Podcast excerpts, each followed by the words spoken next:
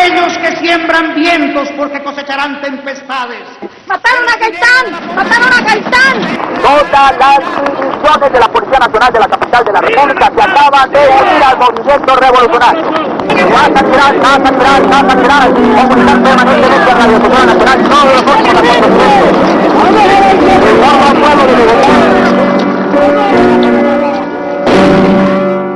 La obediencia al partido es lo más importante. Es una cuestión de principios. Me han contado que todas las noches salen los pájaros a limpiar las veredas de liberales. ¿Y nosotros qué estamos haciendo? Yo me cago en su glorioso partido conservador. La historia del día de hoy no solamente está cerrando un ciclo, el ciclo que durante tres capítulos hemos dedicado desde diferentes puntos de vista a lo que significaron los bandoleros en la historia de Colombia. La historia de hoy tiene además una reflexión, un llamado que, como dice el audio que escuchábamos inicialmente, tiene que ver con consecuencias.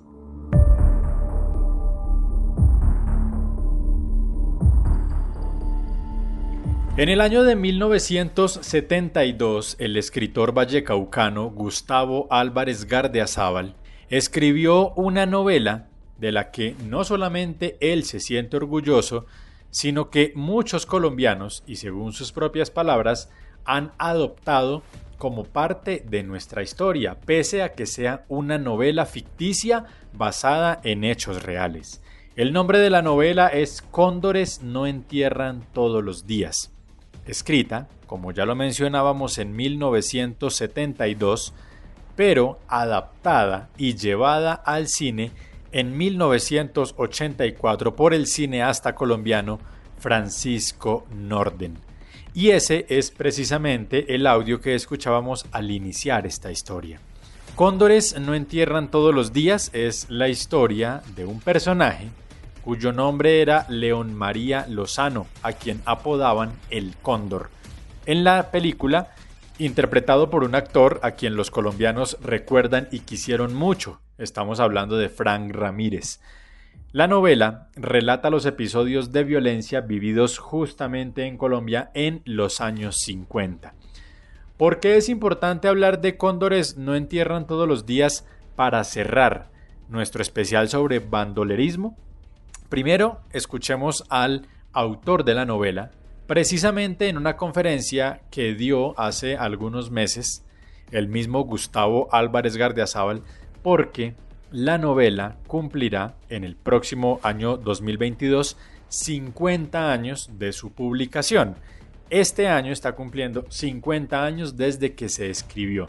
Y así habla él de la novela que no solamente lo consagró como uno de los grandes escritores de nuestro país, sino que se volvió referente también para el tema con el que culminaremos este especial. Esas escenas cinematográficas comienzan con lo que comenzó el gran mito del cóndor en Tuluá. Alrededor de ese mito, yo construyo cóndores. Y obviamente, como eso desenvuelve toda una serie de elementos eh, funambulescos, de esta lucha eterna y estúpida que hemos tenido los colombianos por cualquier pretexto para matarnos, pues ahondaron las circunstancias de las cuales fui testigo en mi infancia y mi adolescencia y que son las que están plasmadas en Cóndores no entierran todos los días. Es una novela, no es un ensayo, no es un libro de historia, pero el país hace 50 años, lo adoptó como la historia que no le quisieron contar.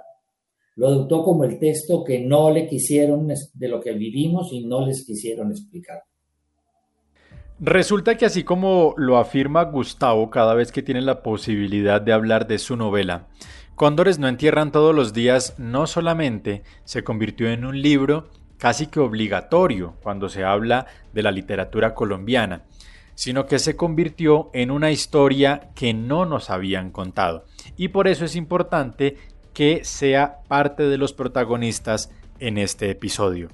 Durante tres momentos anteriores hemos hablado de los bandoleros desde el punto de vista de lo que significaron para Colombia, desde cómo fueron vistos por las personas del común, desde cómo fueron entendidos por la sociedad, cómo los veían los militares, pero sobre todo desde cómo se veían desde el bando al que pertenecían. Porque hay que recordar que la mayoría de bandoleros en nuestra historia tenían un origen ligado a la política y en la mayoría de los casos un origen ligado a el liberalismo. ¿Y cuál es la historia entonces que no nos han contado? Pues lo que pasaba al otro lado, lo que pasaba con los conservadores. Y es que fueron los conservadores los que le dieron origen a nuestros protagonistas el día de hoy, a los que llamaron los contrainsurgentes, los contrachusmeros, los contrabandoleros o popularmente conocidos como los pájaros. Y el pájaro más recordado, más mencionado, y del que incluso se hizo un libro y una película, es León María Lozano. Somos liberales, nuestra voz prolonga el clamor y el nombre de. Somos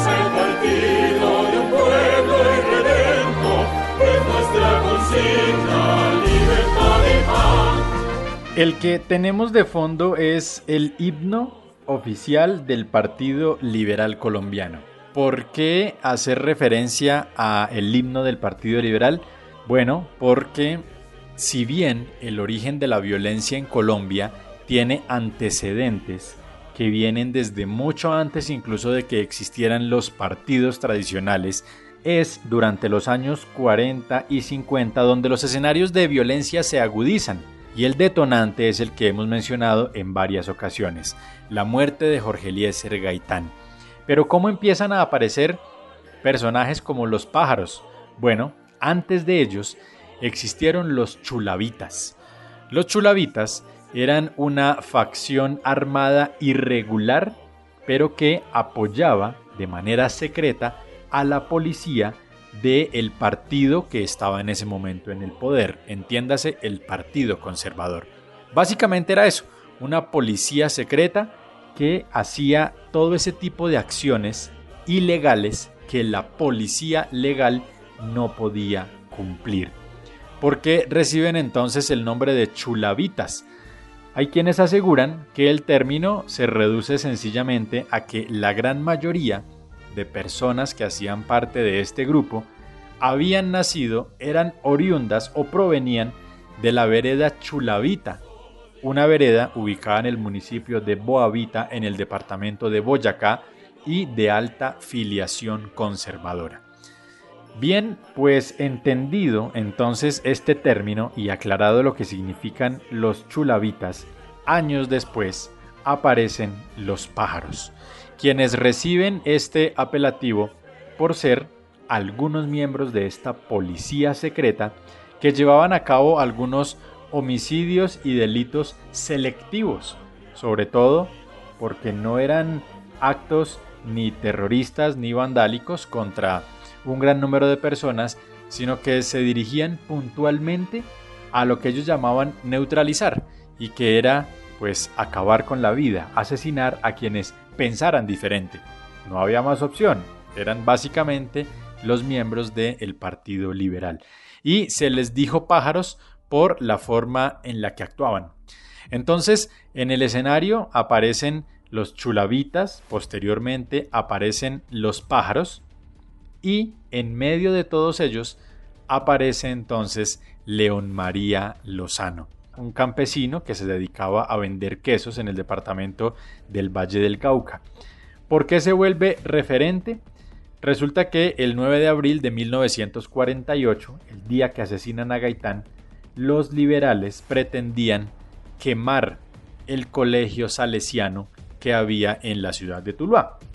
Entonces, dice la historia que León María, con un cigarrillo con un tabaco en sus manos y con un taco de dinamita, se enfrenta a el grupo de liberales que quería quemar el colegio y los obliga a devolverse.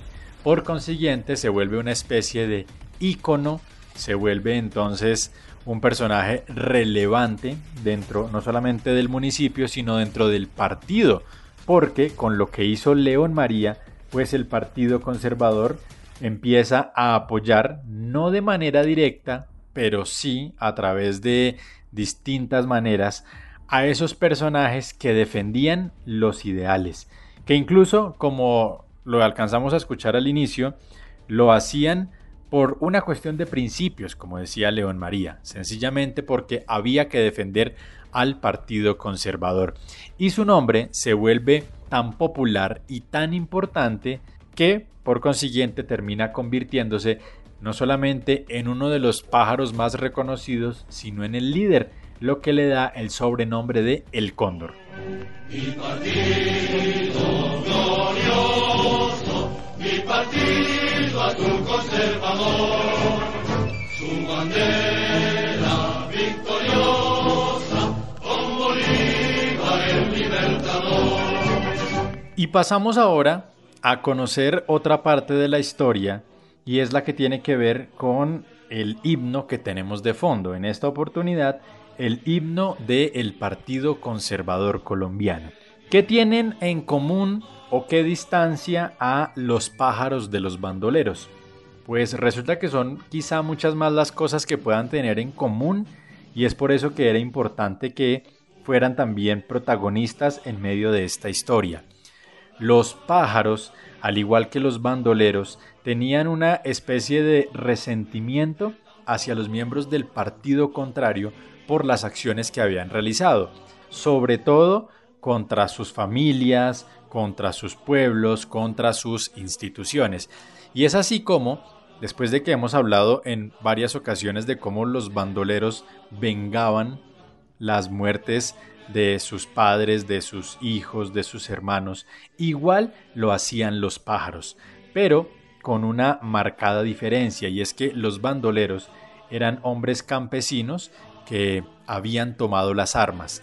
En el caso de los pájaros, la gran mayoría eran hombres de clase alta, aunque también pues había personas del común. Entre los pájaros reconocidos se habla de carniceros, de cantineros, de ex policías, incluso de empleados de las alcaldías o de los juzgados municipales que jugaban un papel muy importante en aquella época.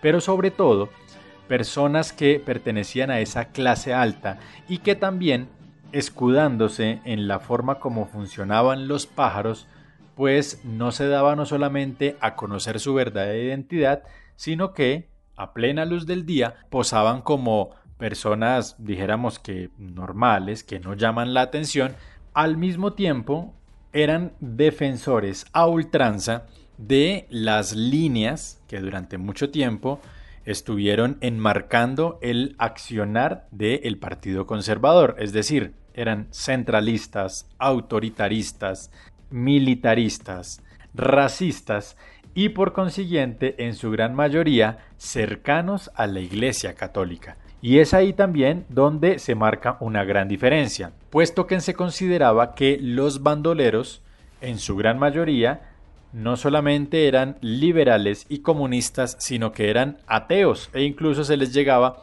a considerar masones y por consiguiente eran el extremo opuesto de los pájaros. El gran Rojas oh glorioso general, impuso calma y justicia para todos por igual. El general Gustavo Rojas Pinilla, quien también ya había aparecido en otro momento en medio de estas historias que hemos venido contando desde el primer episodio de Rescatando Memorias, vuelve a aparecer aquí. Resulta que oficialmente los pájaros empiezan a aparecer sobre todo después de que en 1953 el general Gustavo Rojas Pinilla haya no solamente llegado con la intención de pacificar el país, buscando la unión entre liberales y conservadores, sino también acabando con los grupos y los intereses oscuros. En este caso, hay quienes aseguran que justamente en el año en que el general Rojas Pinilla llega al poder, dan por terminada la época de los chulavitas, de esa policía secreta. Pero nunca se tuvo en cuenta a los pájaros, sobre todo por su carácter ilegal. Y es cuando entonces toman más fuerza. y en la clandestinidad hay quienes aseguran que contaban con la ayuda y el apoyo del gobierno de entonces. Y por eso con los pájaros también es que hacemos nuestra última reflexión para ir cerrando nuestro capítulo. Violencia, ¿por qué no permites que reine la paz? Que reine el amor. Con esta canción de Leonor González Mina, la negra grande de Colombia, quien también ya nos ha estado acompañando en otros episodios, hay que hacer una reflexión partiendo de la información que hemos recibido el día de hoy. Grupos armados al margen de la ley, grupos armados que tras bambalinas están apoyando a uno o a otro bando y grupos armados que nunca gozaron del reconocimiento estatal, pero que sí de alguna manera lo apoyaron. ¿Les suena particular o conocida la historia? Bueno, pues hay quienes aseguran que justamente fueron los pájaros los primeros paramilitares en la historia de Colombia. Los paramilitares que se hicieron tristemente célebres en los años 90, conformados por grupos de empresarios, grupos de personas con dinero que para evitar el accionar de las guerrillas en Colombia, pues armaron a grupos de civiles y les pusieron la tarea de autodefenderse pero que en el sentido estricto, pues algunos llamaron paramilitares. El juego de palabras tiene que ver con que sencillamente, pues como lo hemos escuchado siempre, un paramédico es el que ayuda a los médicos. En este caso, el paramilitar es el que ayuda a los militares. Y vale la pena hacer esta reflexión porque sin importar si los paramilitares surgieron o no en los años 50, o sin importar si vinieron a aparecer en nuestra historia más reciente, al final la conclusión, y no solamente de este episodio, sino de los cuatro que hemos dedicado a los bandoleros en Colombia, viene de la mano de la canción que estamos escuchando. Porque la violencia, la maldita violencia, como dice Leonor González Mina, pues no nos ha dejado nada bueno. Y en este país, como lo dijo al principio de este episodio Gustavo Álvarez Gardiazabal, los colombianos lo único que buscamos es cualquier excusa ridícula para matarnos. Excusas que no debemos seguir buscando en ningún lugar, porque al final la vida parece que no costara nada o que no importara nada. Pero también al final lo importante es entender y recordar la historia pero para no volverla a vivir, para que no volvamos a tener escenarios en los que vuelvan a aparecer los bandoleros, ni los chulavitas, ni los pájaros, ni ninguno de estos nefastos protagonistas que dejaron a su paso únicamente dolor, muerte y destrucción. Al final es para esto justamente que sirve la historia. Violencia